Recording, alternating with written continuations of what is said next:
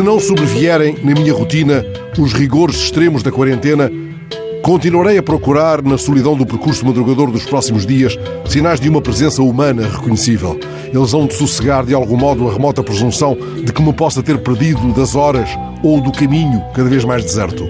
Essa presença humana que uma imponderável e secreta mão possa ajustar à minha passagem confirma que não estou sozinho no mundo não mais que vultos na escuridão, eles acrescentam um indefinível apaziguamento ao modo como atravesso o negrume desalumiado.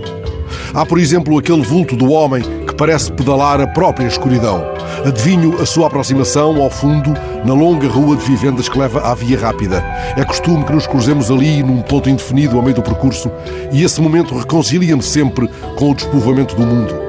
Nunca aconteceu que o meu olhar tenha fitado o do ciclista. Ele pedala dobrado sobre o guiador, como se incitasse um bicho muito pesado a prosseguir uma espécie de rumo obstinado.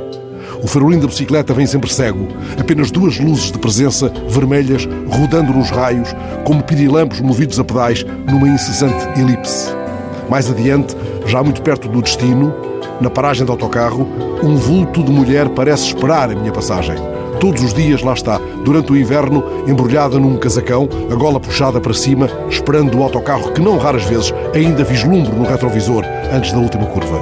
Quando as noites ficaram menos frias, a mulher deixou de se preocupar com a gola do casaco. Reparei, entretanto, que ela se entretinha com o telemóvel, dando sempre pequenos passos para trás e para diante, junto à paragem. Todas as madrugadas, o clarão que as mãos da mulher afagam me dá esse sinal de via livre mais firme do que o verde dos semáforos. Esta madrugada lá estava ela, dando, como sempre, pequenos passos para trás e para diante, fitando o clarão de luz que parecia nascer-lhe na palma das mãos. Mas um novo detalhe chamou a minha atenção. Hoje, a mulher estava de máscara. Lá para onde vai, não deve haver teletrabalho.